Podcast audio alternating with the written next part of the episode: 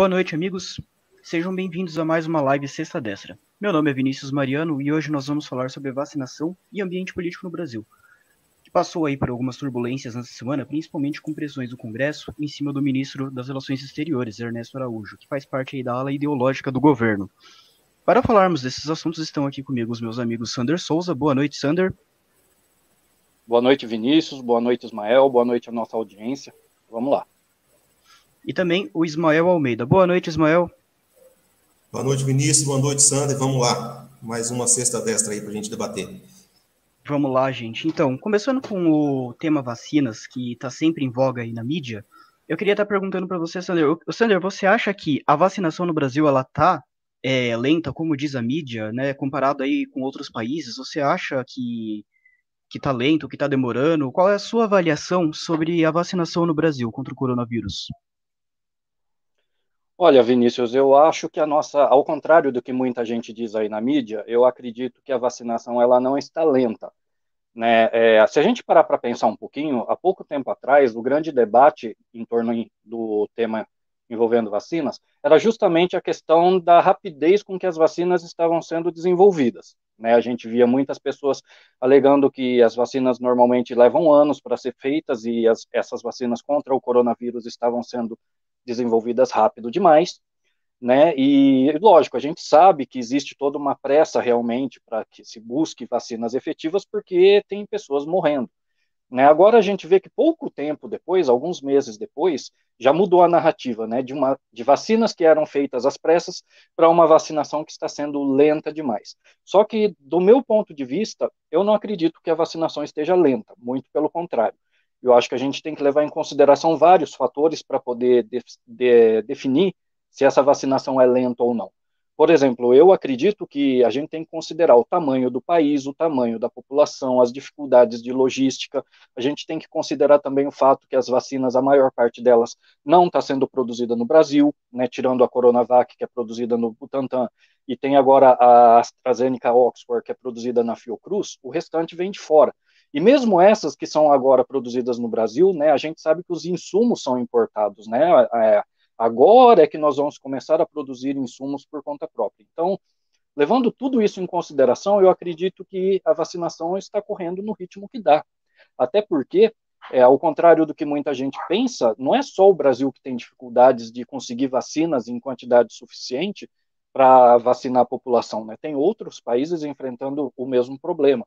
O Japão mesmo é um exemplo disso, né? O Japão também está enfrentando falta de vacinas. Então, a gente vê que não é uma questão de falta de vontade de vacinar, é uma questão de falta de vacinas, mas essa falta de vacinas não é por incompetência ou por lerdeza do governo, muito pelo contrário, o governo fez o que tinha que fazer, está fazendo o que deveria estar sendo feito, né, e eu acredito que é o ritmo normal, não tem jeito, né, o mundo inteiro está querendo vacinar, né, nós temos aí mais de 7 bilhões de pessoas no mundo para serem vacinadas, e não é da noite para o dia que a gente vai conseguir vacina em quantidade suficiente para vacinar todo mundo. O Brasil é um país grande, é um país de 200, mais de 200 milhões de habitantes. Então, não se vacina uma população desse tamanho também da noite para o dia, principalmente com vacinas que ainda estão começando a ser produzidas, né? Então, eu acredito que não, viu, Vinícius? A, o ritmo é não não está lento, o ritmo é o que dá para fazer. Eu acredito que não tem como acelerar muito mais do que isso também, porque é o que eu falei, né? Faltam vacinas, insumos, é, e a gente depende de outros fatores. Então, na minha opinião, a velocidade é a que dá para a gente ter, não está lenta, não. Boa, maravilha, Sander. É, a gente tem que lembrar também que o Brasil ele está na frente aí, né, de muito país da Europa, país de primeiro mundo, em termos de doses aplicadas, doses da vacina aí. Isso porque a gente, como você falou, enfrenta aí é diversas é dificuldades, como o tamanho do país, né, a complexidade de logística e todos esses assuntos. E você, Ismael, o que, que você acha? Você acha que existe uma lentidão aí por, por trás da vacinação no Brasil, ou você acha que está seguindo um, um ritmo normal, um ritmo possível? Conta aí pra gente.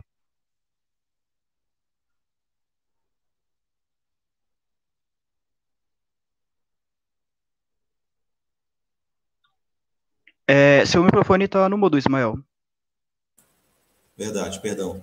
É, de fato, como o Sander falou, nós devemos considerar vários fatores aí para dizer se, uma, se, um processo como esse é lento ou não. Né? Só para atualizar o dado aqui, num site que acho que todo mundo pode depois consultar, ourworldindata.org.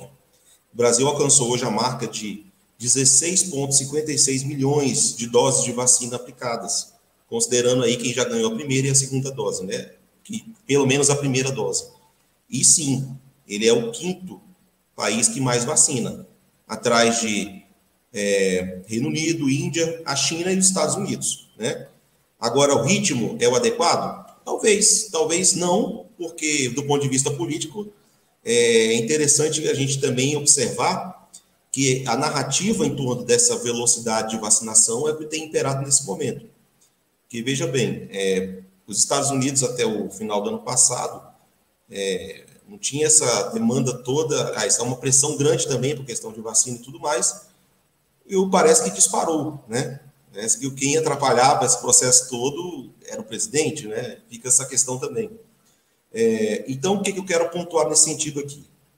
O ritmo da vacinação está lento ou rápido, a depender do interesse político do momento. Infelizmente, essa é a verdade. Né? Nesse momento, é, pouco importa a, as argumentações técnicas, né, os próprios laboratórios dizendo das dificuldades de entregar vacinas com, com o tamanho da demanda que está no mundo todo, e, e, e isso, é, na verdade, acaba sendo atropelado, porque você tem todo um, um, um digamos assim, um sistema montado para martelar diariamente, em termos de mídia, né, massificar essa informação de que só estamos vacinando lentamente, entre aspas, por um, tipo de omissão do governo federal, né? E as pessoas realmente se esquecem desses pontos. E, assim como tudo que diz respeito a essa pandemia, com a vacina não seria diferente.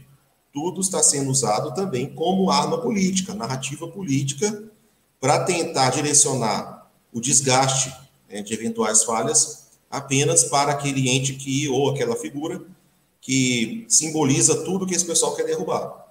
Né? Então, partidos de esquerda, boa parte da mídia, é, é, apostam nessa estratégia de colocar a culpa unicamente no governo federal de tudo de ruim que aconteceu e, ao mesmo tempo, tirar o crédito e botar em outras pessoas de eventuais acertos que também ocorreram. Né?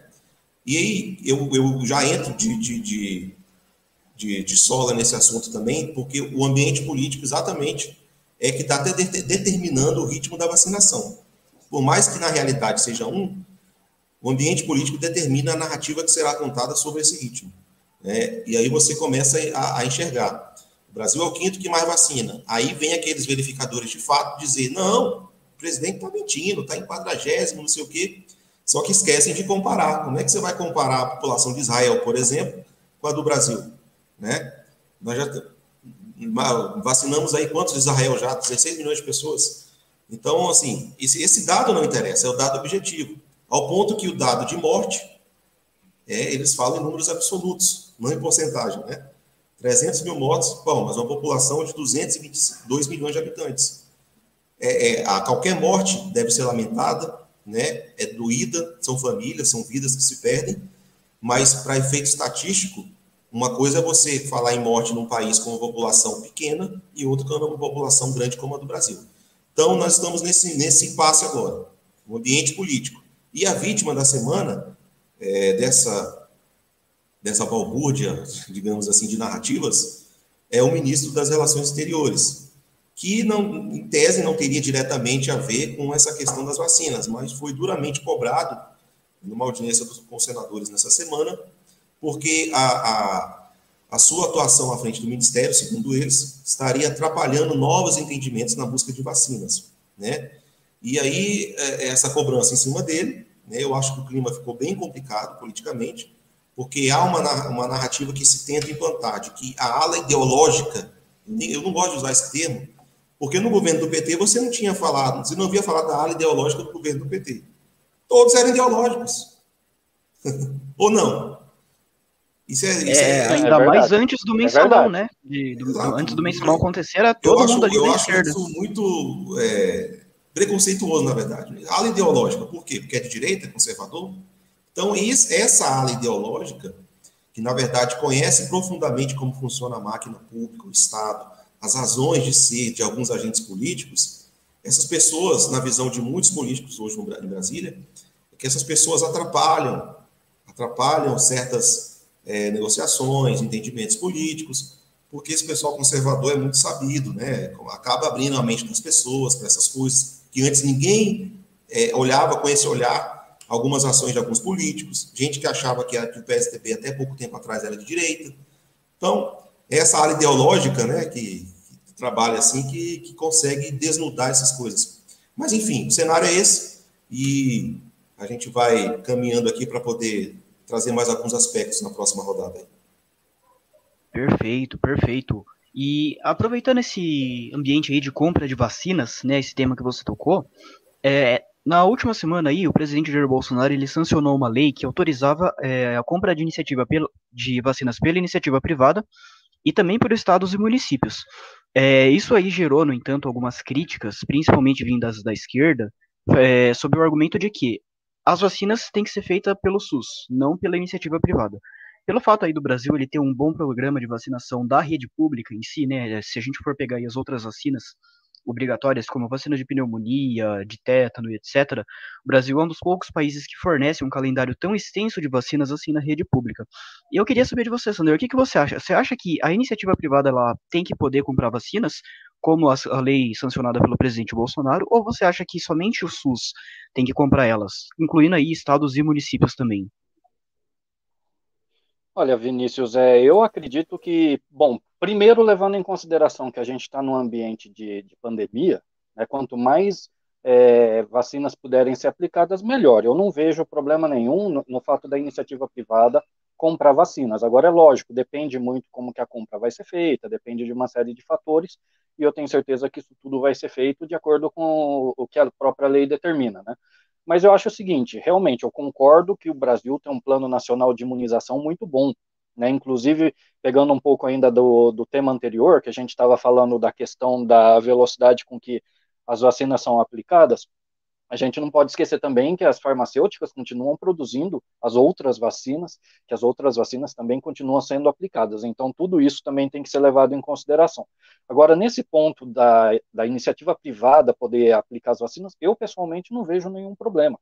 Eu acho, inclusive, que nesse momento que a gente está enfrentando, uma parceria entre o, o SUS, né, o poder público, e a iniciativa privada, eu acho que seria muito bem-vindo. Agora, é claro que tem que ser feito tudo com muito cuidado, porque a gente sabe que no Brasil, qualquer brecha que se abre, né, vira caminho para a corrupção. Isso seja no serviço público, seja no, na iniciativa privada. Né? A gente sabe que, que no país o pessoal, é, o pessoal corrupto, o pessoal que gosta de fazer as coisas por debaixo dos panos, eles sempre vão procurar brechas né, para estar tá fazendo as coisas né, de forma a estar tá lucrando com isso.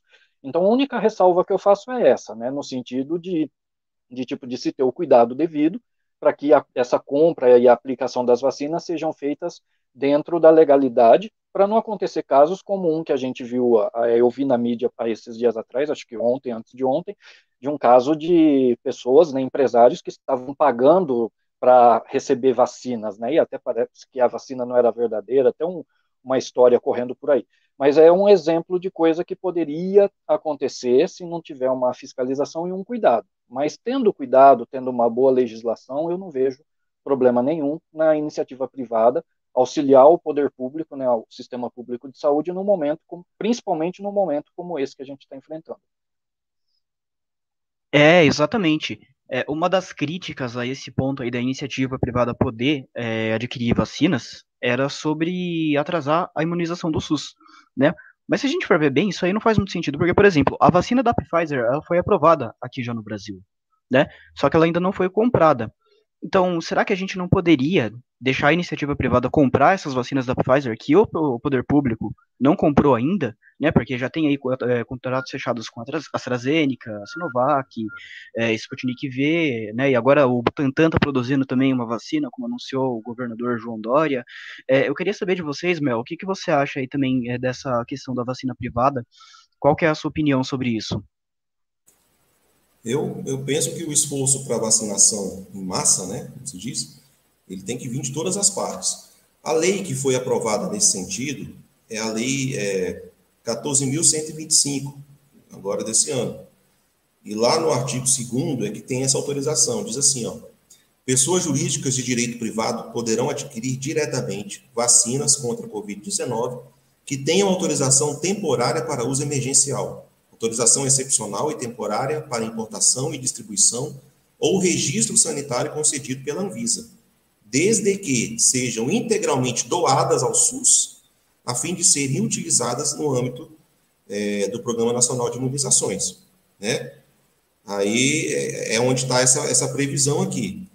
É, eu entendo que a iniciativa privada pode sim e deve participar desse esforço. Já vejo até uma mobilização de alguns empresários querendo fazer aquisição dessas vacinas, mas eu acho que é uma discussão inócua nesse momento, porque assim todo estoque de vacinas é, que está disponível em tese no mundo já está meio que contratado pelo, pelos países, né, pelos governos. Então, eu acho que vai demorar um pouco para chegar ao ponto de que tenha disponibilidade para também entender, atender a iniciativa privada. Então, é uma previsão que eu acho que está ali na lei, mas não vai ter efeito prático, pelo menos nos primeiros meses agora, enquanto se atende essa demanda inicial aí que já está contratada. Né? Mas, do ponto de vista legal, eu não vejo nenhum impedimento, porque se, se os empresários, as empresas começarem a comprar e vacinarem seus, seus funcionários, é, a longo prazo o Brasil todo estará vacinado, seja com vacina do SUS ou vacina das empresas. Né? Eu não vejo outra, outra forma de, de entender isso a não ser é, uma visão meio estreita de quem quer impedir esse tipo de coisa, né? É, e aí aquela visão de que o Estado é Deus, o Estado é tudo, o Estado tem que suprir tudo, e a iniciativa privada, mesmo querendo ajudar, não pode, né? Isso que eu acho complicado. Agora, é, é inclusive há um questionamento, um juiz aqui, eu estou vendo agora há pouco aqui, aqui do DF, diz que é, é, diz que é inconstitucional o trecho dessa lei que obriga a, a doar as vacinas importadas, né? Então já, tá, já, é, já há um questionamento com relação a essa possibilidade, né? Porque, na verdade, na visão do juiz aqui, é como se o Estado tivesse é, estatizando toda a imunização no país né, obrigando que as empresas. Bom, então qual o sentido da empresa comprar diretamente? Eu imagino que a ideia seja compra, imuniza seu hall de funcionários ali e já desafoga o SUS, inclusive. Né? Já põe a logística própria, as vacinas à disposição dos funcionários. Então, acho uma discussão totalmente sem, sem sentido né, nesse momento. assim. Acho que todo esforço que tem que ser feito é no sentido de trazer mais e mais vacinas, é, adquirir seja com que forma for, poder público, empresa privada. Eu acho que o mundo está fazendo isso e aqui não podemos fazer diferente por questões é, ideológicas. É o que eu penso. Maravilha, maravilha. É, é interessante esse ponto aí que você citou, inclusive, né, do, do juiz ter, ter autorizado a compra de vacinas sem a doação para o SUS, porque essa lei, ela, esse ponto da lei, ele é inconstitucional. Porque o artigo 199 da Constituição, ele fala que a assistência à saúde é livre à iniciativa privada. E a Constituição ela não coloca qualquer barreira desse tipo, né, de obrigar aí a iniciativa privada a comprar uma vacina e dar parte ou totalmente para o SUS. Então é, é uma boa, pra, principalmente para que os empresários possam ajudar. Né, a gente viu aí o Luciano Hang já falando que vai doar 10 milhões de doses para o SUS e é um bom movimento. É, agora eu queria levantar o ponto do seguinte: é, a gente lembra que em 2020 tinha uma, um debate muito forte acerca dos efeitos colaterais da que uma vacina feita às pressas poderia estar gerando. No entanto, a gente está vendo aí o pessoal se vacinando e até agora não tem aparecido é, efeitos colaterais muito graves, né? É, queria saber de você, Sander, o que, que você acha? É, você acha que as pessoas perderam aí o medo, elas passaram a confiar mais na vacina? Qual é a sua opinião? Olha, é, é, é, o que eu até tinha tratado na, na, primeira, na minha primeira intervenção, né? Você vê como que a gente saiu rapidamente de um ambiente onde as pessoas criticavam o fato da vacina estar sendo feita rápida demais para um ambiente onde as pessoas estão sendo vacinadas e algumas até é, cortando fila, né, aí para querer ser vacinada, né? Então é uma mudança de ambiente grande, né? Eu acho que é o seguinte, né? Não vou dizer para você que a, as pessoas é, passaram a confiar mais nas vacinas. Eu acredito que, de repente, o que pode ter acontecido é, é ter aumentado é o medo das pessoas, até por conta né, da, da própria mídia, né, por conta da, de tudo que é veiculado né, na imprensa, por conta das ações até de alguns governos, principalmente o governo aqui de São Paulo. Né, então, a gente vê que é, pela, pela atitude das pessoas, pela reação das pessoas, eu acho que é mais uma questão de medo do que uma questão de confiança. Eu até estava tratando, é, tratei num texto que, que vai ser publicado aí pelo Vida Destra, né, é, a questão que o pessoal foca muito na questão das mortes, né, e a gente, claro, a gente sabe que o coronavírus é um vírus, sim, que ele pode matar, é um vírus, é uma a Covid-19 é uma doença que requer cuidado, sim, a gente não nega isso. Agora é claro que a taxa de letalidade dela é baixa, né? É uma taxa muito baixa. E o pessoal foca que nem, por exemplo, na quantidade de 300 mil mortos, né, que foi alcançada essa semana, só que ninguém fala a quantidade de pessoas, né, que já foram curadas, que passaram pelo coronavírus e sobreviveram. Né? São poucos os veículos que a gente vê citando isso, né? e já são aí quase 11 milhões, pelo último número que eu vi, quase 11 milhões de pessoas que já foram curadas, mas o foco está sempre nas pessoas que morreram. Então eu acho o seguinte, a gente precisa tomar cuidado? Precisa. Agora as pessoas estão apavoradas, e por isso que muitas delas, é, por ter medo de morrer, por ter medo de ver um ente é, querido, um familiar ou um amigo morrer, é, é isso que eu acho que está impulsionando as pessoas a se vacinar. Então, não é nem uma questão de confiar na vacina. Talvez as pessoas até se sintam de mãos atadas e não enxerguem outra alternativa a não ser a vacina. Até porque as coisas é, estão sendo apresentadas dessa maneira, né? As vacinas são apresentadas como se fosse a salvação da, da humanidade, né? Tipo, você toma a vacina para a gente poder voltar ao normal. Só que a gente não sabe o dia de amanhã. As vacinas estão sendo aplicadas? Estão. A gente sabe se elas são seguras? Não dá para ter 100% de certeza com relação à segurança da vacina. A gente não tem certeza nem da eficácia das vacinas, quem dirá da segurança. Até porque algumas vacinas podem levar anos para apresentar efeitos colaterais. Então, não dá para ter certeza. Agora, é claro, eu não vou aqui falar para as pessoas deixar, não, não se vacinem, não vou falar isso. Apenas eu acredito que as pessoas precisam se informar bem e tomar uma decisão é, bem fundamentada, uma decisão consciente de se vacinar, sabendo que existem riscos e sabendo da, da, né, o que está sendo feito ali.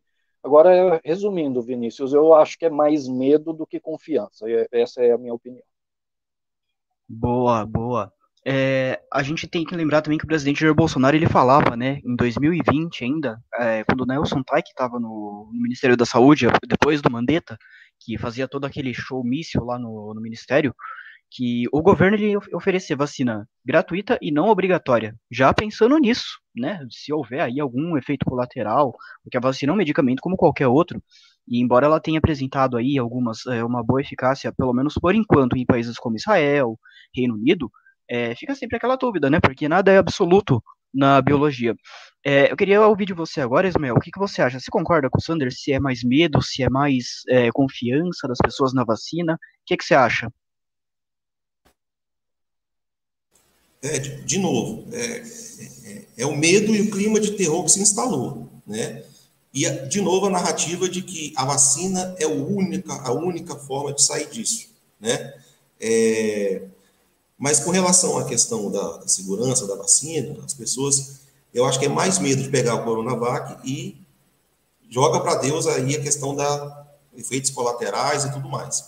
O que é importante dizer?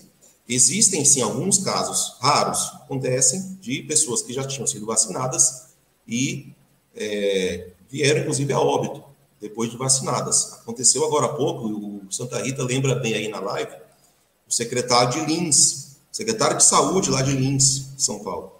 Morreu ontem, com Covid-19. E ele tinha tomado as duas doses, duas doses da Coronavac em janeiro, 21 e 11 de fevereiro. E faleceu, né? E a gente tem elementos para dizer que foi a vacina? Ou, ou ela não fez efeito, ou causou algum efeito contrário? A gente não pode dizer isso. Mas acontece, esses casos acontecem, e obviamente esse tipo de coisa não vai ser relatado na mídia com, com a, digamos, com a atenção que mereceria. Mas tudo bem, isso tudo faz parte do processo. Mas com relação à, vacina é, de medo ou não, com relação à eficácia e tudo mais, eu lembro que no ano passado, acho que eu escrevi uns dois artigos sobre isso aí, para Vida Destra, falando da questão principalmente da obrigatoriedade. O que, que, é precisar, o que, que precisava colocar naquele momento eu continuo defendendo? Nós nunca fomos anti-vacina, muito menos porque era de país A ou B. Né? O Brasil é, muita gente acho que nem sabe disso, nós já temos vacinas obrigatórias no Programa Nacional de Imunizações. Aquelas vacinas lá. Mas já são vacinas que passaram por décadas de testes, têm efeitos colaterais. Aliás, se ainda tiver algum efeito, são todos conhecidos e administráveis. Então, por isso que elas estão lá no plano. Então, não se, não se questiona, inclusive, se é por que é obrigatório ou não. As pessoas simplesmente vão lá e tomam, principalmente crianças, né? Os primeiros dias de vida ali, tem muitas vacinas ali. São obrigatórias no Plano Nacional de Imunizações. Então, essa a questão de, de você querer que as pessoas sejam obrigadas, sem ter os elementos é, possíveis assim à disposição para fazer uma decisão boa contra a sua própria saúde, o que eu sempre questionei foi isso. É você, o Estado, obrigar alguém a se vacinar sem dar a ela os elementos necessários para tomar uma decisão, né? Fica aquela incerteza. Então, assim, eu concordo com o Sandra que é medo. Acaba que as pessoas têm medo, se vacinam para uh, não contrair o coronavírus, mas também sem saber o que, pode acontecer depois. E agora com o peso do Estado, também pelo nosso glorioso Supremo Tribunal Federal, dizendo que os, os, os entes federados poderiam, inclusive, tomar medidas para obrigar as pessoas a vacinar. Aqui no Distrito Federal, por exemplo, já aprovaram uma lei que está na mesa do governador do TF para ser sancionada. Eu espero que a esquerda seja vetada. Um deputado do PT aqui se apressou em apresentar um projeto de lei para obrigar que as pessoas que queiram matricular filhos na escola, seja pública ou privada, ou fazer algum, algum tipo de, de, transação com o governo do Distrito Federal, né? É, e ou qualquer utilizar, receber benefício social, essas pessoas teriam que estar vacinadas e apresentar o comprovante. Olha o absurdo. Sem você saber que, que vai. Imagina, uma família humilde, né? Ou qualquer família de qualquer condição social não vai poder matricular o filho na escola se não tivesse comprovante de vacinação. Olha o absurdo que chegou isso. Então, é, é, é esse tipo de coisa que tem que ser falado. O Supremo deu competência para que os, os estados fizessem isso, então já tem gente avançando. Mas tem estados, por exemplo, como Goiás, que já fizeram o contrário. Ainda no final do ano passado aprovaram uma lei impedindo que houvesse vacinação obrigatória lá no estado de Goiás. Então, tem, tem para todo gosto. O Supremo deixou para os estados decidirem, então vai de cada um aí. E aí fica o alerta aqui. Quem assiste o Vida Dessa, está ouvindo isso aqui, quem, quem souber de alguma coisa tem que pressionar os seus deputados estaduais para que protejam o direito, o direito do cidadão de escolher livremente se ele quer ser vacinado ou não e não ser tolhido por isso, já que o Supremo deu essa competência para os estados fazerem. Então é preciso as pessoas ficarem ligadas nisso, porque senão vamos acordar com uma lei dizendo que você tem que vacinar, senão você não vai ter nem benefício social, né? Aproveitando aqui também, eu quero resgatar aqui a questão do, da politização em torno dessa vacina, que o, o, que o Santa Rita, nosso colega, está sempre muito atento aí nas nossas lives, ele comentou aqui com relação a essa fritura aí do, do Ernesto Araújo. Está sendo colocado como bode expiatório da questão das vacinas, né? É, eu respondo para ele rapidamente, pegando também o gancho do que já tinha feito na primeira intervenção, é a questão da ideologia e também do modus operandi da China, da diplomacia chinesa. Se vocês pegarem exemplos aí, não é só para o Brasil.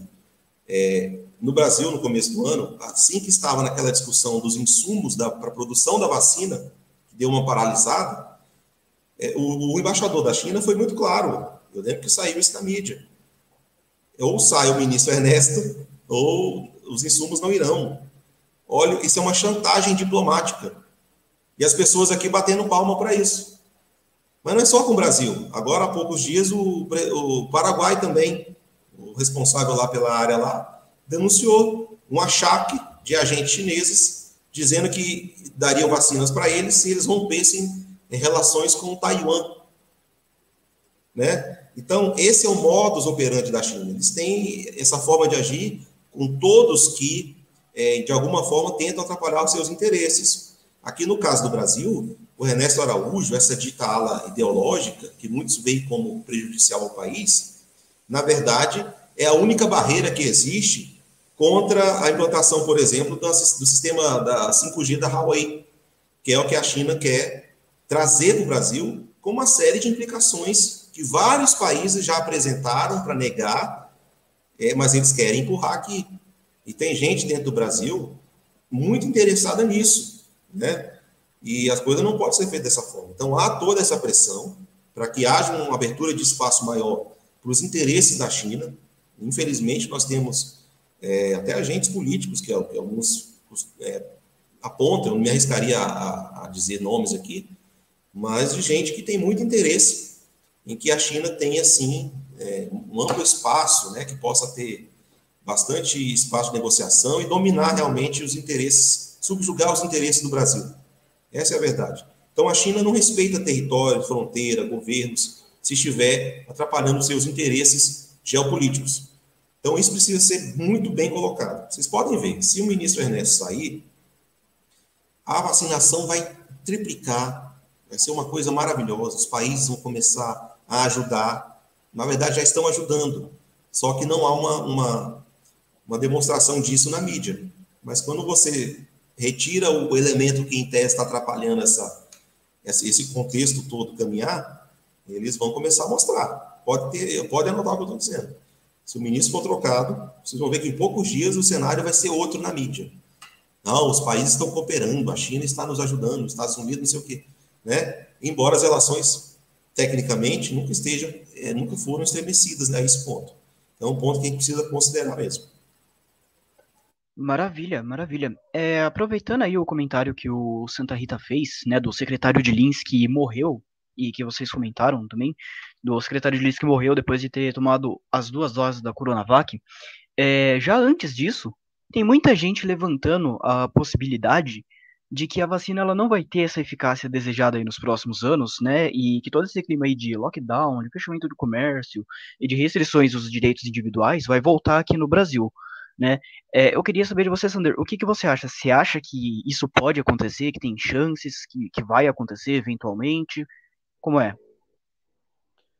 Olha, Vinícius, é, aparentemente até existe chance sim que isso aconteça, tá? Primeiro porque a gente sabe que não há nenhuma vacina 100% eficaz, né, para evitar uh, o coronavírus. E a gente sabe também que o coronavírus é um vírus que não vai sumir da face da Terra, ele vai continuar por aí e nós vamos conviver com ele daqui para frente.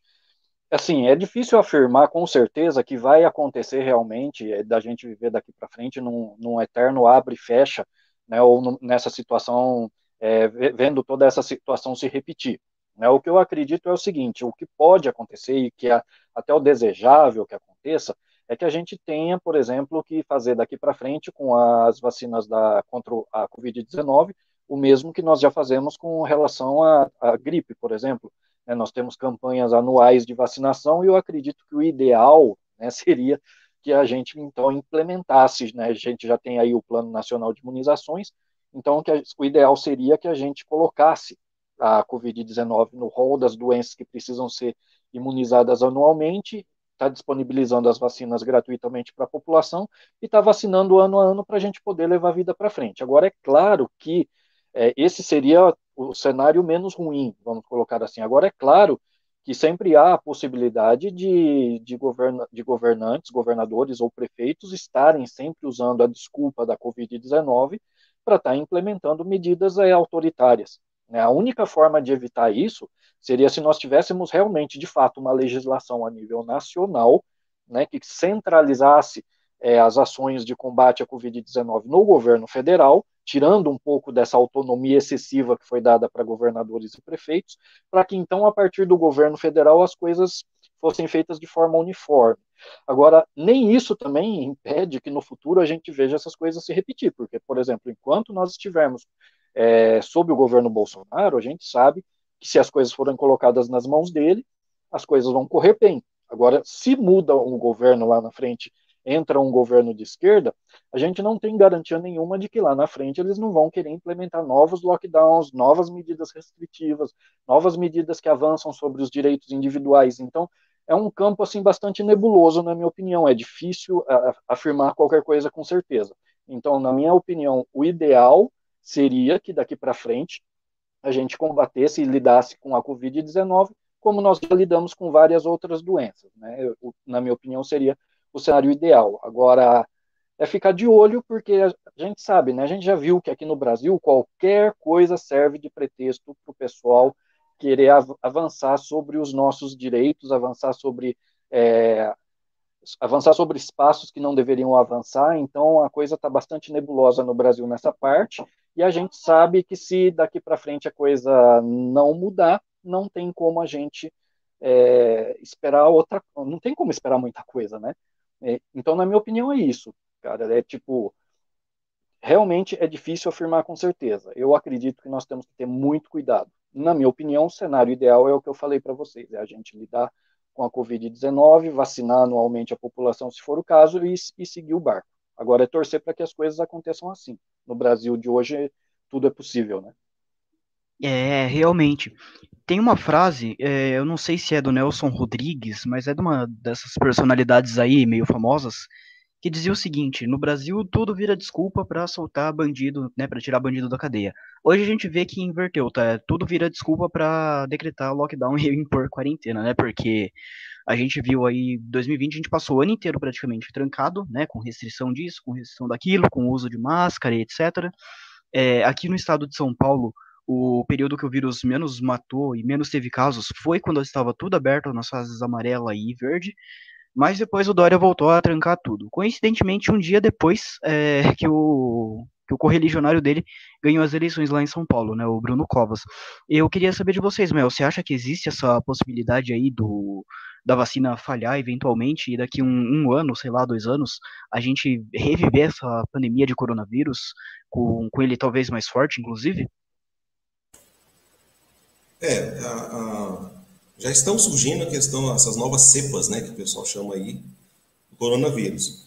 E, e a tentativa agora é fazer, é, tentar que as vacinas que já estão sendo é, criadas aí também sejam eficazes contra essas, essas variantes aí, né? Eu, assim, eu espero, eu acredito que serão, né? Mas, de novo, tudo depende do ambiente político. É, se nada for feito com relação a esses abusos, e aí eu falo, inclusive, da sociedade como um todo. Algo forte, como está acontecendo na Europa. Países onde milhares estão indo às ruas e realmente chutando o pau da barraca contra isso, porque já deu. Né? O brasileiro é um povo muito pacífico. Né? O nosso pavio é um pouco mais longo do que o pessoal lá fora. Mas enquanto isso não acontecer, eles vão inventar essa história de ah, nova variante, está infectando mais, a vacina, essa vacina aqui não vai servir, então, mais 15 dias, mais 30 dias de lockdowns. E o troço é infinito. Aí em São Paulo, inclusive, anunciaram hoje que vai aumentar mais 10 dias aí, não vi? Né? Então, assim, não tem fim. Não tem fim. Enquanto não houver um, um chute na porta, do bom sentido, da população, não é do governo Bolsonaro, é da população. O único que pode parar isso é o povo brasileiro. Né? Enquanto não se faz nada, eles vão dobrando a dose. Não, não tem outra explicação. Né? Infelizmente, é isso que vai acontecer. Então, ou a terceira hipótese é eles derrubarem o presidente antes. Aí vocês vão ver que a pandemia vai acabar, as vacinas vão servir para todas as variantes e todos os problemas do país vão acabar. Tudo vai dar certo. O problema, gente, é que é, as pessoas é, já perderam até o pudor, né? alguns, inclusive, já dizem com todas as letras que eles precisam tirar o presidente da República para conseguirem voltar ao poder. No voto, não tem como. Eu vejo hoje assim. Mas só fazendo algo, algo do tipo. Martelando, é, é, é, criando situações, inclusive jurídicas, para responsabilizá-lo. Essa coisa de, de rótulos, né? Que a esquerda trabalha muito bem essa coisa da linguística, genocida, genocida, genocida. Eles martelam, massificam isso de uma forma tão, tão insistente que qualquer pessoa, é, mesmo que ache que não é verdade, mas quando ouve o termo, já associa ao presidente, mesmo que não concorde. Se você vê alguém falando genocida, já vai, esse cara está falando mal do presidente. É, é impressionante. E as pessoas esquecem o que é um genocídio, meu Deus do céu. A matança deliberada de um povo, de uma etnia. Homicídio foi que Stalin fez com milhões lá durante a, a, a ditadura dele. Homicídio é que o Fidel fez em Cuba. O genocídio é que o Fidel fez em Cuba. O, o Mao Tse Tung lá na China. E essas pessoas não são genocidas, então? Então a coisa está muito desequilibrada, essas pessoas, essas coisas precisam ser ditas. Aí é onde entra a minha crítica, porque as pessoas que têm conhecimento disso, dessa estratégia que a esquerda usa para rotular, para massificar essa, essa, esse discurso e conseguir o objetivo, as pessoas tem muita gente que está ciente disso, mas ou prefere calar ou esperar que o presidente faça alguma coisa. Onde estão os, os, os deputados conservadores eleitos aí na, na onda Bolsonaro? Alguns se perderam, eram traíras, nunca foram gente que prestasse. Mas tem outros é, é, que estão omissos. Você vê um ou outro aí que estão mais ativos, que vão lá e debatem, rebatem, inclusive, esses termos quando são usados dentro do parlamento, que é antirregimental, dá conselho de ética, mas os caras apostam nisso porque sabem que não vai acontecer nada. Então, onde está essa frente jurídica de debate, de ocupar os espaços para fazer a narrativa contrária. E aí eu entro no outro ponto também. Quem tem um poder também de fazer isso, aí é do ponto de vista de narrativa, não de ação, tá? Deixar bem claro isso. O governo tem o poder de fazer isso como rede nacional de TV e rádio. É a única forma que eu vejo. O presidente tem à disposição dele, ele e os ministros, um, um, um dispositivo legal que dá né? Assim que, que, sempre que quiser, a oportunidade de se dirigir à nação por meio da rede, cadeia de rádio e de TV. Por que, que não faz isso toda semana? Principalmente nesse momento de emergência que nós estamos vivendo. Porque a gente conhece as coisas, porque nós seguimos o presidente nas redes, buscamos a informação na fonte, mas 80% da população brasileira não faz isso. Não faz isso. Se, se informa ou desinforma pela grande mídia, pelo Jornal Nacional. Não vou longe, aqui mesmo, tem pessoas da minha família que eu não consigo parar de assistir, que faça, de assistir, de assistir o Jornal Nacional, por exemplo. Por mais que saiba que tem coisas ali que está exagerado e tudo mais. Mas é um, um troço enraizado na cultura brasileira. Então, você tem que usar o mesmo, a mesma arma do inimigo. Se há uma narrativa sendo plantada, e, e eu torno a dizer, a guerra é de narrativas. A realidade, numa guerra de narrativas, a verdade é a primeira que morre. Então, a guerra de narrativas, o governo tem que fazer o quê? E aí, SECOM, fica aí a dica. A gente cansa de falar isso. Pegue as, as ações que estão sendo feitas, porque o Jornal Nacional não vai mostrar. Só vai mostrar o que, na visão deles, não foi feito e criticar.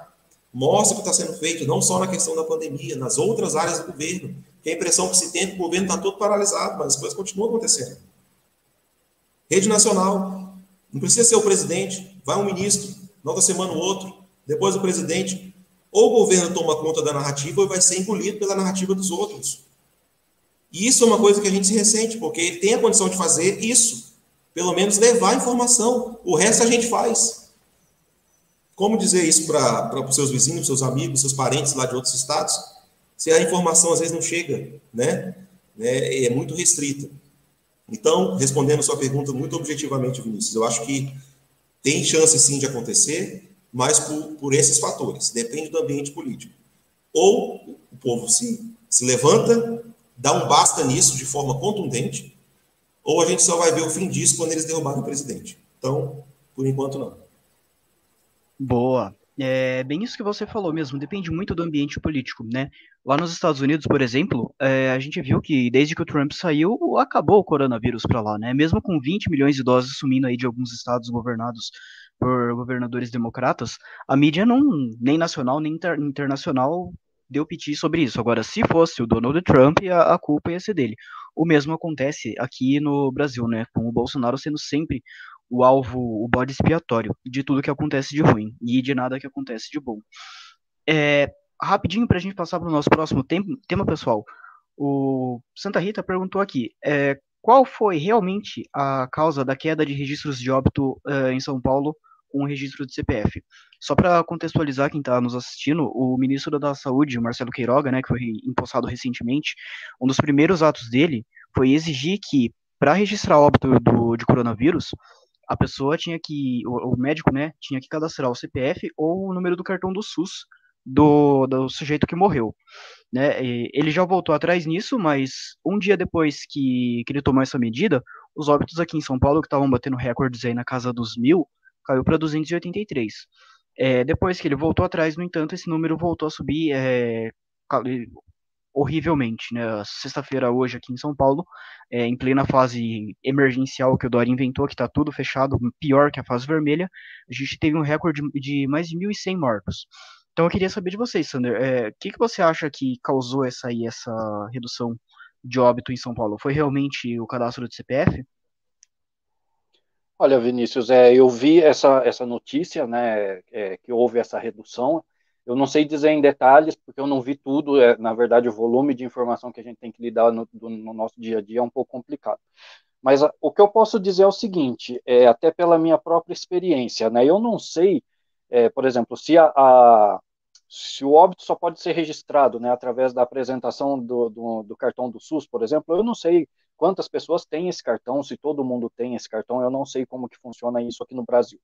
Né, eu voltei há pouco tempo do exterior, eu fui obrigado a fazer esse cartão também por causa de algumas questões burocráticas, né, já que eu estou tentando a minha aposentadoria por invalidez, e só que eu não sei quantas pessoas têm esse cartão. Então, tem que levar em consideração esse fato, né? Porque se for é, obrigar todo o registro a ter esse número de, desse cartão de SUS junto com o CPF, pode ter muitos casos em que a pessoa não está cadastrada nesse, nesse não tem esse cartão do SUS ou não está cadastrada nesse tipo de sistema e, e aquilo ali não vai poder ser registrado de forma oficial. Agora tem uma outra questão também que já aí já saindo um pouquinho dessa dessa pergunta em si, mas ainda dentro dessa questão do registro de óbitos, é que uma coisa que me incomoda um pouco é o seguinte: a gente sabe, eu até conversei com algumas pessoas a respeito disso, que há uma diferença entre você dizer que tantos óbitos foram registrados hoje e tantas pessoas morreram hoje. Existe uma diferença. Até o próprio governo, há muitos, há muitos meses atrás já, ele veio a público para explicar que muitas vezes o número que está sendo colocado ali é um número que equivale a vários dias somados, às vezes. Não é tipo o que aconteceu exatamente naquele dia. São números que às vezes vão chegando de vários lugares, vão sendo acumulados ali, e aí eles divulgam um, um número de, óbitos registrados. Então, tem essa questão também. Né, a gente é, tem a quantidade de pessoas registradas, mas é, significa que aquelas pessoas de fato morreram naquele dia que está sendo é, veiculada aquela informação, então é uma, um outro ponto que a gente tem que levar em consideração.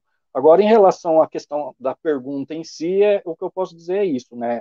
É, talvez a queda pode ter ocorrido, porque nem todas as pessoas têm esse tipo de cadastro que possa ser é, usado ali para o registro do óbito. Agora, é claro, se for apenas o CPF, eu acredito que todo mundo tem CPF, então dificilmente haveria alguma redução consider, é, considerável nisso aí. Agora, se for colocar a obrigatoriedade de um cartão do SUS, pode ser que nem todo mundo tenha esse cartão.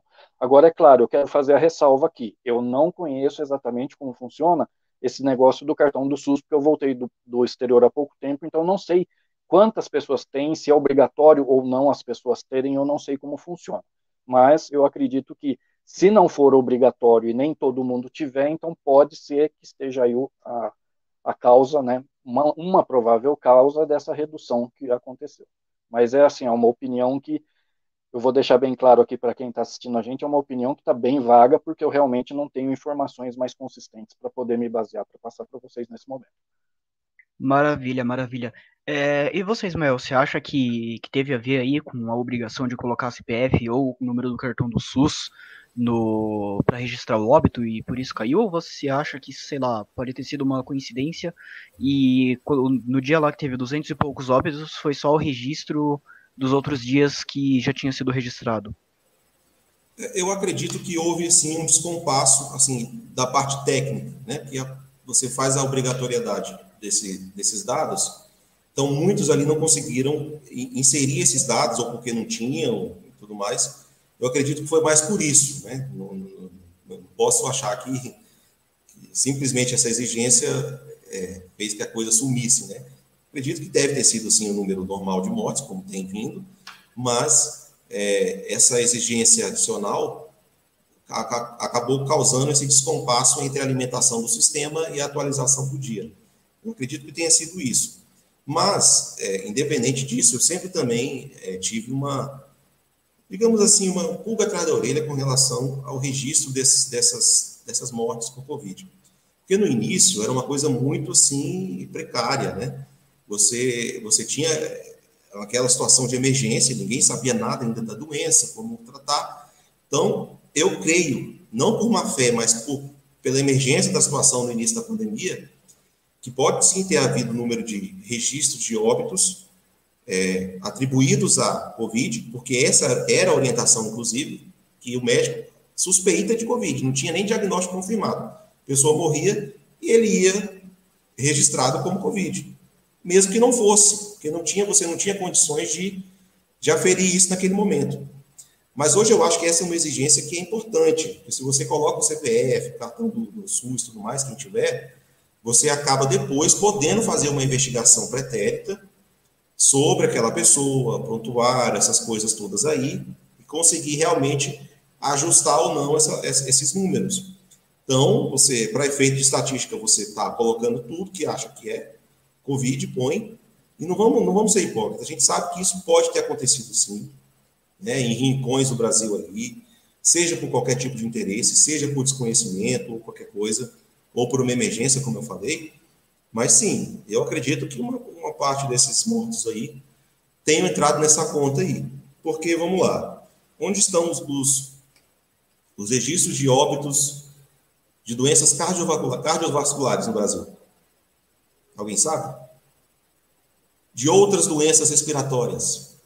Particularmente, Câncer. não sei. É, eu Câncer. não tenho ideia. É, essas pessoas estão morrendo ou não? Por que, que não? É, porque, assim, se você considerar que já morria um número X de pessoas todo ano no Brasil de determinadas doenças, isso está catalogado, se você pegar até 2019, tem esse número. Em cada doença, a causa da morte, é o número X. De 2020 para cá, é, é só Covid. Ou você soma tudo, eu não vejo, assim, eu não consigo ver essa, essa, essa diferenciação, entendeu? Então passa a impressão equivocada, espero eu, de que ninguém está morrendo mais de outras doenças, só de Covid. E aí é onde fica o questionamento. A questão, eu acho que é de transparência, é saber informar corretamente.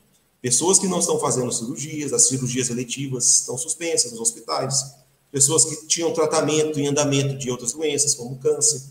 Como é que essas pessoas estão fazendo? Elas estão morrendo, então não, estão tendo assistência, que é tudo Covid. E como está sendo computado isso? É, eu acho que precisa fazer isso. Eu acho que essa medida é, foi tomada pelo ministro nesse sentido, de começar a organizar esse banco de dados, porque vamos combinar uma coisa: a pandemia vai acabar, mas nós vamos ter muita coisa para olhar depois. Muita coisa.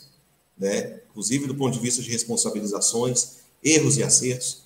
Isso tudo vai ter que ser muito bem visto depois. E a gente precisa ter dados. Né? E, e quando você cobra isso, é, você vai dar uma condição de que seja feito. A informação que se tem é que o Ministério suspendeu essa exigência, porque os secretários de saúde disseram que não teve tempo para adaptar o sistema, foi, não teve um prazo para fazer essa migração aí dessas exigências. Mas eu acredito que vai ser cobrado novamente. Eu, eu espero que seja. Que aí você realmente, dados, política pública, você tem que ter dados fiéis. Né? Porque esse tipo de número, por exemplo, se ele tiver equivocado, é, é, é o tipo de número que está dando embasamento para lockdown, por exemplo. Tantas mil mortes, ai meu Deus do céu, temos que fechar tudo. Vamos prender quem sair de casa. Por quê? Porque está morrendo muita gente. Tá, quais? Quantas pessoas? Então, esse dado tem que ser muito correto. Eu acho que esse aí teria que ser o mais transparente de todos os dados com relação à pandemia, esse de óbitos. Não é nem de casos confirmados, de curados, não, é esse, é o dos órgãos. Porque é esse que norteia toda as tomadas de decisões, tanto do governo federal quanto dos estaduais, e também norteia a narrativa política. Porque é um número mágico, né? 300 mil mortes. Bom, que 300 mil mortes são essas? Então, isso aí tem que ser muito bem explicado e olhado. É, realmente, é, reiterando aí a importância dos dados, como você disse, Ismael, é, o dado ele está se tornando, né, no, na, as faculdades exatas elas já ensinam isso, mas o dado ele está se tornando o capital mais relevante do século XXI justamente por essa capacidade que ele tem de transmitir é, a informação sobre o que fazer. Ah, então teve X números de mortos, vamos decretar lockdown. Então teve Y, vamos, sei lá, afrouxar as regras. Então, se você tem dados contaminados, obviamente você vai ter decisões erradas sendo tomadas e pessoas pagando um preço muito alto para isso, né? Porque o lockdown ele tem um custo e a gente já viu esse custo aí. Aumentou o desemprego, aumentou a pobreza, está aumentando a fome e mais um monte de mazela social que a gente vai ver aí nos próximos anos, como inclusive a pandemia de suicídios que já está acontecendo no Japão, né, que é um país que sofre muito com isso. E isso porque o Japão ele foi um país que quase não fez lockdown, ele tomou umas medidas ali bem, bem simples, bem é, comparadas ao Brasil. É, eu queria estar tá passando agora para o nosso outro assunto, que é a turbulência política que aconteceu em Brasília, né, é, principalmente com o Congresso fazendo pressão sobre o ministro das Relações Exteriores, o Ernesto Araújo, que é que faz parte aí da dita ala ideológica, né, como a mídia chama, aqui são os conservadores do governo, é, a gente já perdeu o ministro Abraham Weintraub da Educação é, ano passado por um mesmo motivo, né, por pressões de ministros do STF, principalmente, que estavam tramando um golpe contra o presidente da República, conforme explicou o ministro Paulo Guedes no começo desse ano. É, eu queria saber de você, Sander, o que, que você acha que quais seriam as consequências da saída aí, de uma eventual saída do Ernesto Araújo do cargo de ministro das Relações Exteriores? Olha, é, pegando já um pouco de uma carona aí também no que o Ismael já colocou no começo, né, que ele já tratou um pouco desse assunto também. Bom, primeiro, eu, eu não acho que o ministro Ernesto Araújo faça um trabalho ruim, muito pelo contrário comparado com os ministros de relações exteriores passados, ele está fazendo um trabalho excelente. E isso não tem nada a ver com essa, com essa questão de, ou tem até a ver um pouco também, claro, com essa questão de ala ideológica, ou ala isso, ou ala aquilo. O que eu acho que é o seguinte, o ministro, ele simplesmente está defendendo uma postura, é, colocando o Brasil, mostrando o Brasil para o mundo de uma forma diferente do que era mostrada há, há pouco tempo atrás. Né? E a forma como ele está fazendo isso hoje, eu acho muito, muito melhor do que a que vinha sendo feita pelos governos esquerdistas. Né?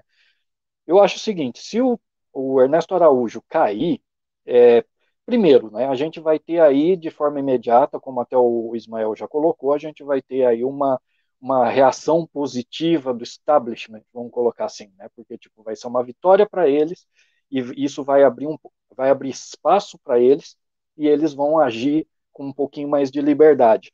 Porque provavelmente, eu digo isso por quê? Porque provavelmente, se o Ernesto Araújo cair, vai acontecer muito provável o que aconteceu quando o Abraham vai entrar o caiu. Né? Entrou um ministro ali na, na, no Ministério da Educação, que, para ser sincero, é, eu tenho dificuldade de lembrar o nome dele, porque ele, o Ministério da Educação simplesmente sumiu, apagou, a gente quase não ouve falar do Ministério da Educação. Sendo que enquanto o Weintraub estava à frente do Ministério da Educação, ele vinha expondo dia a dia todas as mazelas e todos os problemas referentes à educação brasileira. Eu vejo o Ernesto Araújo fazendo a mesma coisa, ele está ali fazendo uma limpeza no Itamaraty, ele está praticamente refazendo as nossas relações exteriores.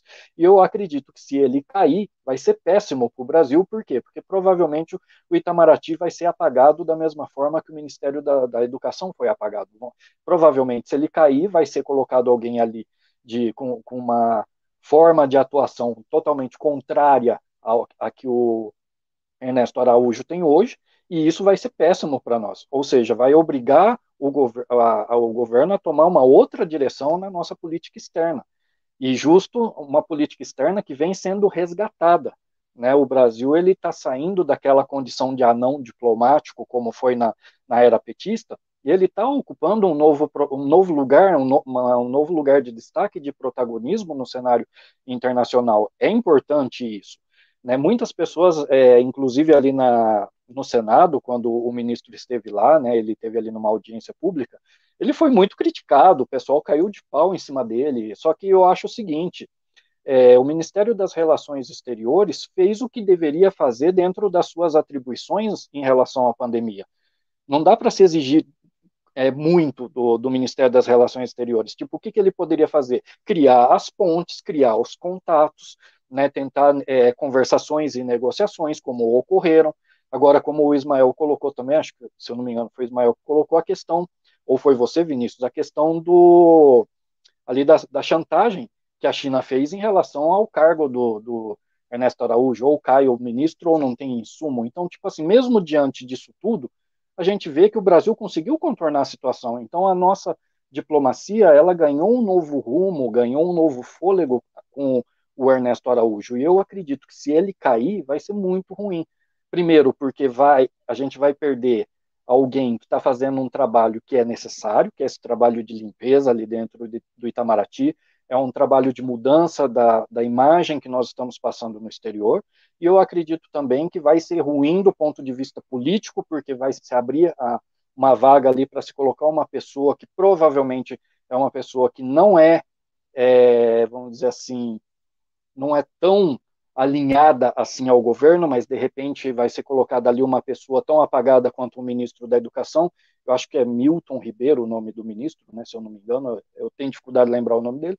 É isso mesmo. Provavelmente vão provavelmente vão colocar alguém tão apagado quanto o Milton Ribeiro ali nas relações exteriores só para estar tá fazendo cena, para estar tá ocupando espaço para impedir que o governo Bolsonaro consiga fazer essa mudança na imagem internacional do Brasil. Então, acredito que se ele cair, vai ser péssimo. Eu torci muito e batalhei muito para que, né, dentro das minhas possibilidades, claro, para que o Abraham Weintraub não tivesse caído. Eu achei que foi péssimo quando ele caiu, mas caiu, fazer o que? A gente segue em diante, segue adiante. Agora, eu espero realmente que não aconteça o mesmo com Ernesto Araújo, porque ele faz um bom trabalho e porque se ele cair, é, as consequências não vão ser nada boas, não. É verdade, é verdade. A gente tem que lembrar, inclusive, que o Ernesto Araújo ele foi o responsável lá no comecinho do governo Bolsonaro, lá em 2019 ainda, por frear é, a entrada do Brasil num pacto de imigração da ONU, que encheu o Brasil de imigrante legal, né? É, então, como se já não verdade. bastasse a gente lidar aí com todos os problemas que a gente tem é, relacionados à pandemia, à saúde, educação, saneamento e etc., a gente ia ter aí mais essa parte dos, dos imigrantes para ter que lidar. Né? E isso aí foi um grande a gente não dá conta nem, A gente não dá conta nem da gente mesmo, né? Exato, exatamente, exatamente. É, eu queria saber de você agora, Ismael, o que, que você acha? Quais, quais seriam as consequências de uma eventual saída aí do Ernesto Araújo? Bom, Vinícius, acho que o Sander já tratou muito bem aí do, dos principais aspectos desse, dessa situação. É, agora sim, é, o que, que é preciso pontuar? As pessoas que pedem com tanta veemência e virulência a cabeça do ministro Ernesto é, perderam totalmente a noção do que é democracia. Né? Então, vamos dizer o seguinte: nós vivemos aí dois governos, quatro governos do PT praticamente, né? E, e eu não lembro, e olha que eu acompanhei desde o começo, eu não lembro de nenhum ministro do PT ter sido tão afrontado numa audiência pública assim, assintosamente. Renuncie, saia desse cargo que não sei o que tal. Gente, o Brasil, o eleitor brasileiro, a maior parte dos eleitores que votaram no presidente Bolsonaro elegeram um pacote. Bolsonaro com a sua visão de mundo, conservadorismo, e ele montou o governo com essa cara que foi a agenda eleita. Não foi imposta, ninguém deu golpe para ganhar a eleição. A agenda eleita. E desde então, as pessoas inconformadas com o resultado da eleição tentam boicotar a agenda eleita, não só na política externa, em todas as áreas do governo. E principalmente aquelas que são mais sensíveis do ponto de vista ideológico: direitos humanos, educação e relações exteriores. Eles queriam o quê? Que tivesse um, um, alguém de esquerda no Ministério das Relações Exteriores? Eu não, eu não consigo compreender como as pessoas é, acham que o governo que foi eleito com outra característica é, é, tem que se curvar a, a, a, a imposição daqueles que perderam a eleição. Ora, espere a próxima eleição, ganhe e faça a política externa que você quiser, como sempre foi. Alguém questionava. A gente, como brasileiro, ficava reclamando, né? Está tá se aliando com, com, com países ditadores, mandando dinheiro não sei para onde. É, o Brasil, o Lula tinha essa coisa do Brasil fazer parte do Conselho de Segurança da ONU, e para isso cooptou com dinheiro mesmo. Vários países africanos, inclusive, né, para criar essa imagem de bom internacionalmente, tudo mais, mas com interesse político e ideológico, né? Inclusive depois o Brasil teve que perdoar a dívida desses países africanos porque não tinha, eles não tinham condição de pagar. E a conta ficou para a viúva aqui. Então, assim, mas mesmo assim, nenhum ministro das Relações Exteriores petista foi teve a sua cabeça colocada a prêmio, como está sendo a do ministro Ernesto. Então, eu acho que, primeiro de tudo, é falta de, é, é, é, falta de sentimento democrático. E também antipatriotismo. Que quando você leva essa disputa política interna, as raias né, da, da, da loucura de botar isso em, em todos os fóruns internacionais, para poder prejudicar o governo, a pessoa está sendo, inclusive, também antipatriótica. Ela está depondo contra o seu próprio país. E aí vamos entrar na área ambiental também, né? Todas essas questões aí. Então, quando eles não se veem atendidos e nem poderiam por um governo de direita, eles partem para esses ataques é, em outras linhas, né, auxiliares. Aí pega o Supremo para isso.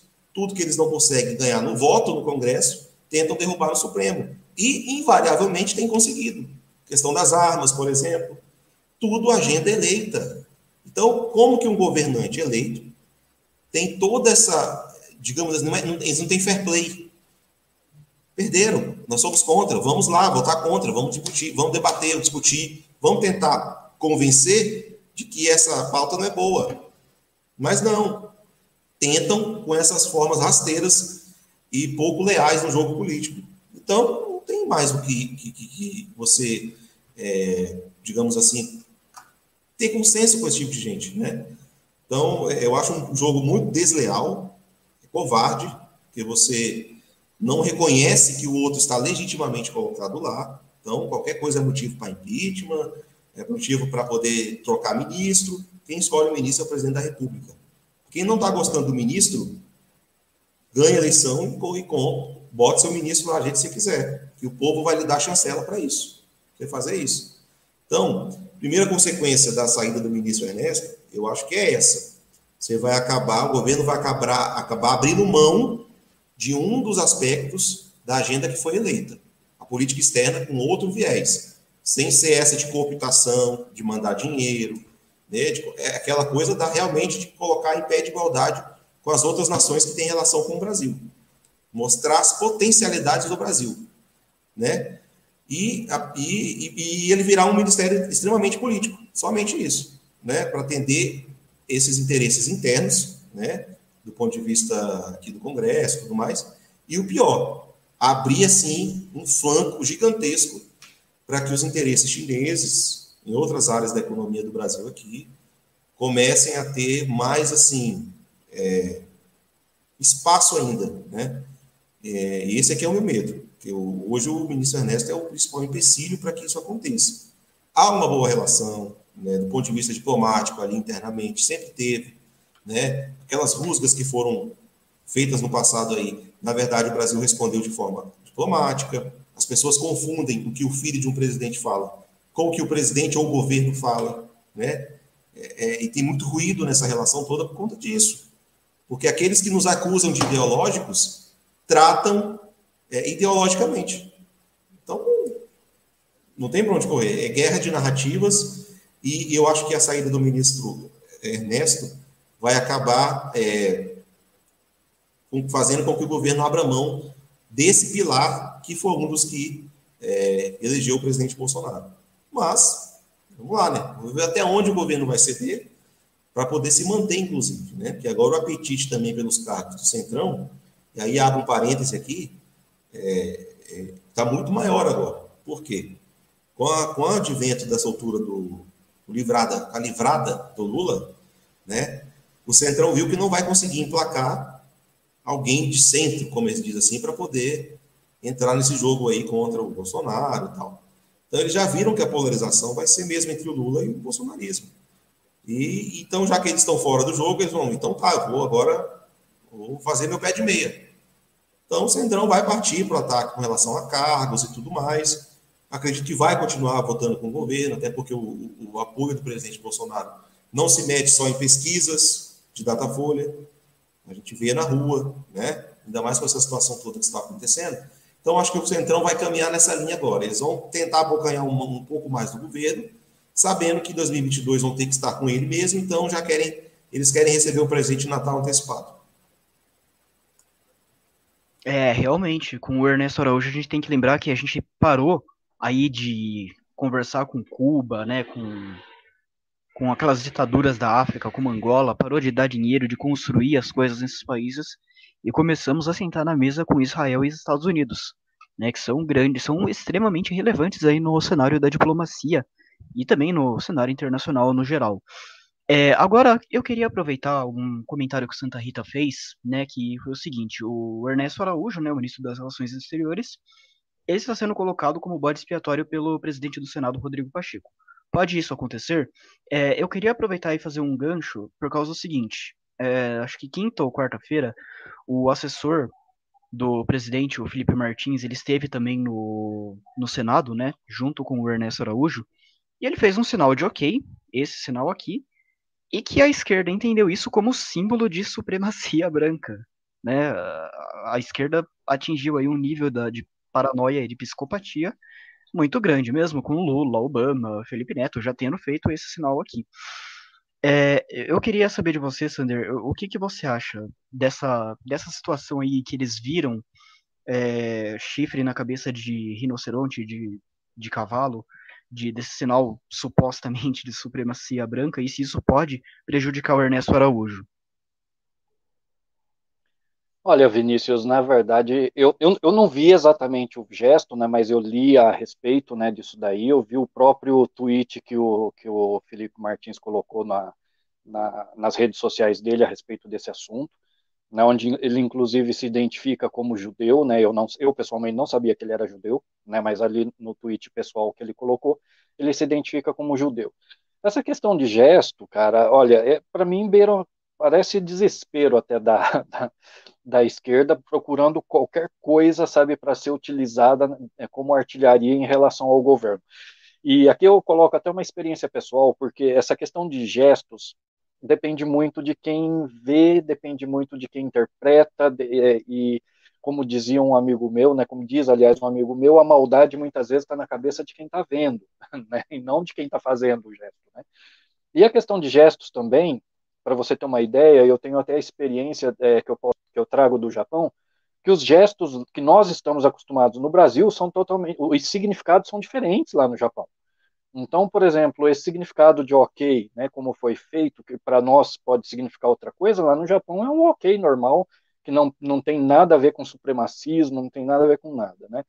E para vocês terem uma ideia, o único gesto em comum que nós que a nossa cultura brasileira tem com a cultura japonesa é o gesto de, de ser demitido, que é, é, o que a gente faz, de, é essa expressão de ser, é, o gesto de ser degolado. É o único gesto igual, os outros são totalmente diferentes.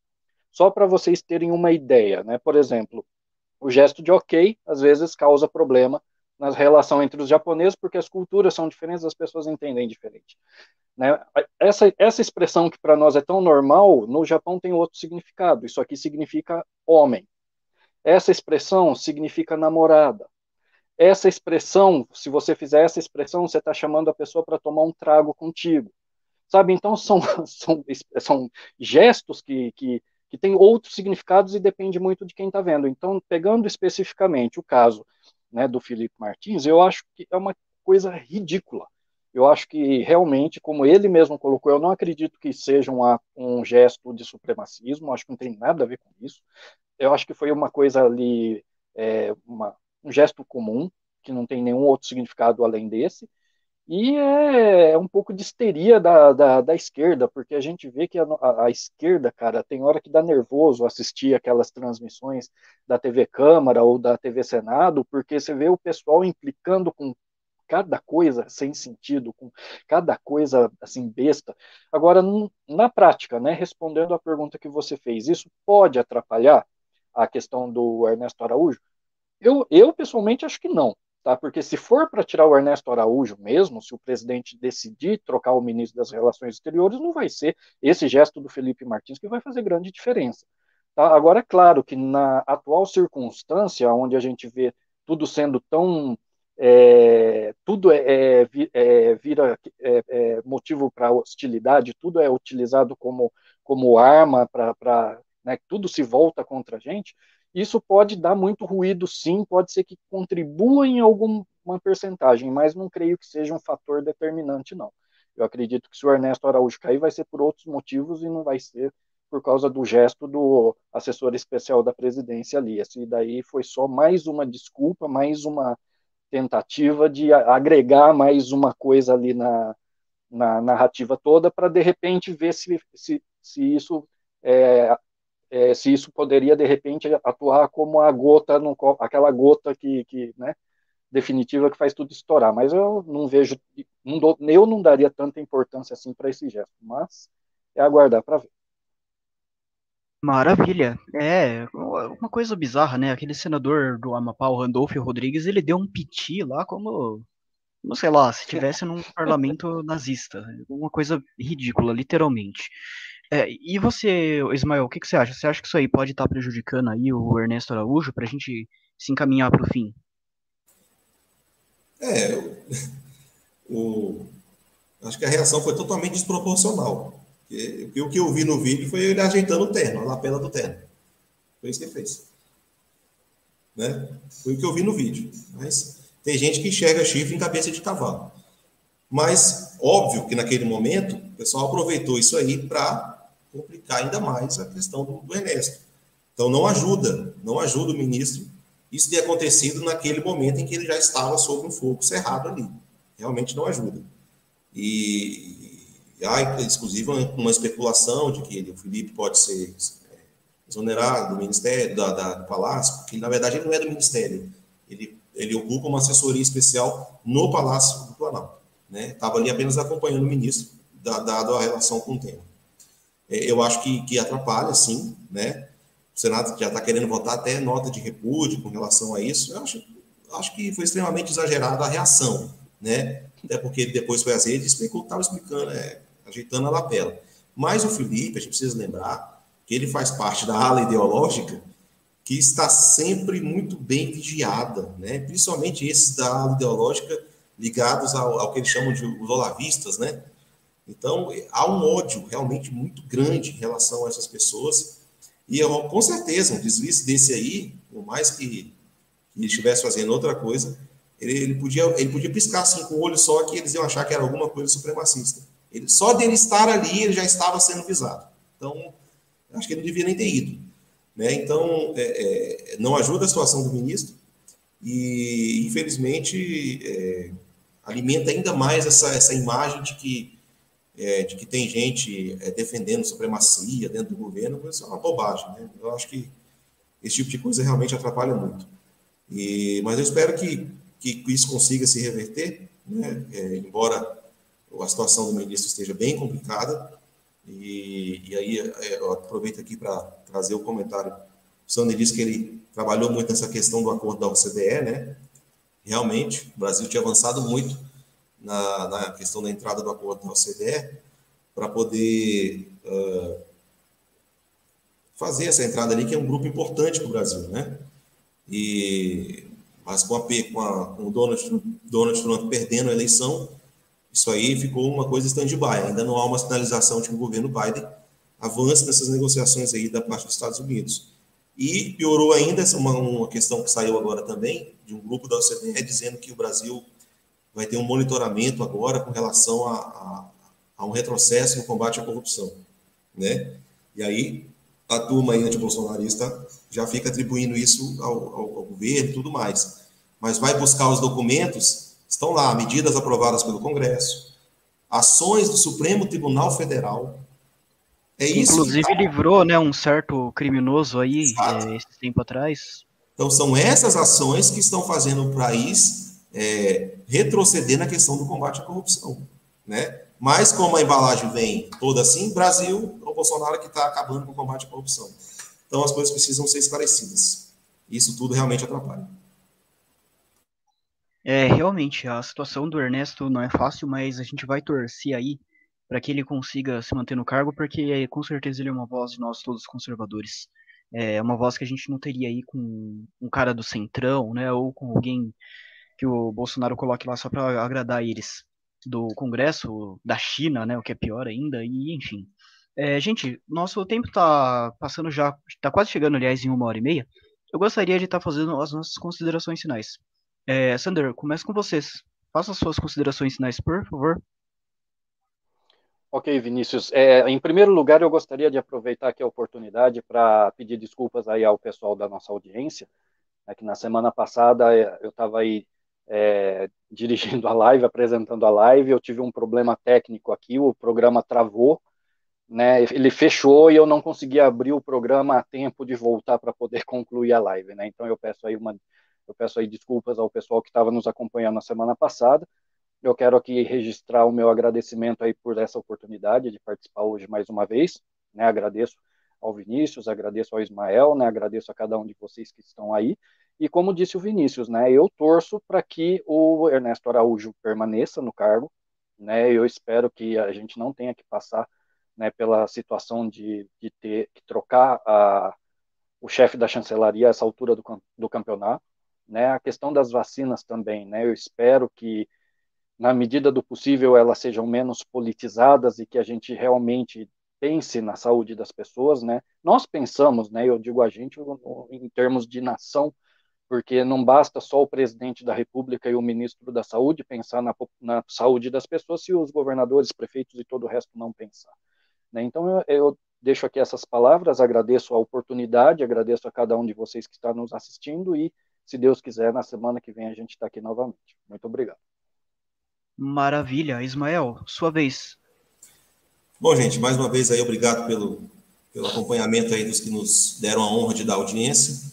Sempre são assuntos bem complexos, mas que a gente tenta, na medida do possível aqui, estar tá trazendo um esclarecimento e a nossa visão a respeito é, de cada um deles. Lembrando que ninguém aqui é dono da verdade, todos nós aqui podemos nos equivocar em alguma análise, alguma coisa, e pedimos que vocês participem, nos dê esse feedback, porque o Vida Destra com, essa, com esse programa aqui da Sexta Desta, tem o objetivo de trazer em você informação correta, de qualidade e na fonte, né?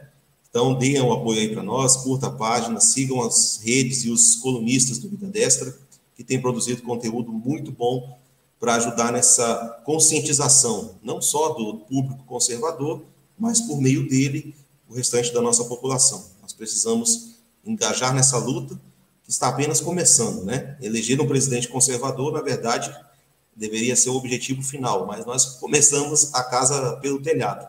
Então temos que trabalhar essa base e fazer a nossa parte nessa luta aí. Muito obrigado a todos. Maravilha. É, o Vida Destra agradece a audiência de todos. Tenham todo mundo uma boa noite.